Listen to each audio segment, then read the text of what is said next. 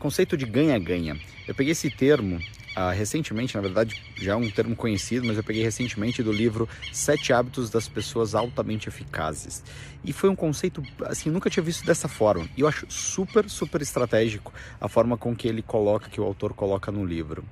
Quando a gente fala de ganha-ganha, sempre remete a uma experiência de ah, a pessoa vai ganhar alguma coisa e eu também vou ganhar alguma coisa no meio de uma negociação. Mas no livro ele retrata o conceito de ganha-ganha de uma forma diferente, numa outra perspectiva.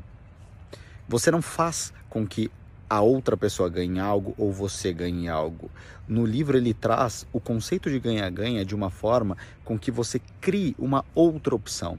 Então, se eu quero algo e você quer algo e nós entramos numa negociação, nessa equação é importante se criar uma terceira opção que seja positiva para ambas as partes. Então, em qualquer tipo de negociação, se você colocar isso como um hábito, colocar na tua cabeça toda vez que eu for falar com alguma pessoa que você tem um interesse, a pessoa também tem um interesse, sempre busque o ganha-ganha. É um hábito extremamente importante de se, de, de se adquirir e colocar isso em prática é, é mais importante ainda, porque quando você agrega para o próximo, você traz ele para próximo de você. E se ele agrega para você, você também vai querer estar próximo dessa pessoa.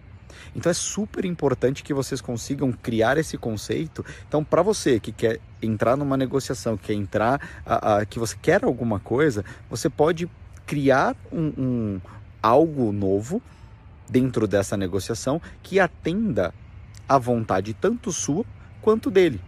Então seja uma outra opção. Exige maturidade, exige imaginação, criatividade e principalmente doação.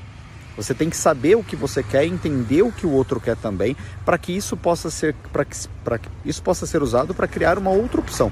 E criando essa outra opção, isso vai favorecer ambas as partes.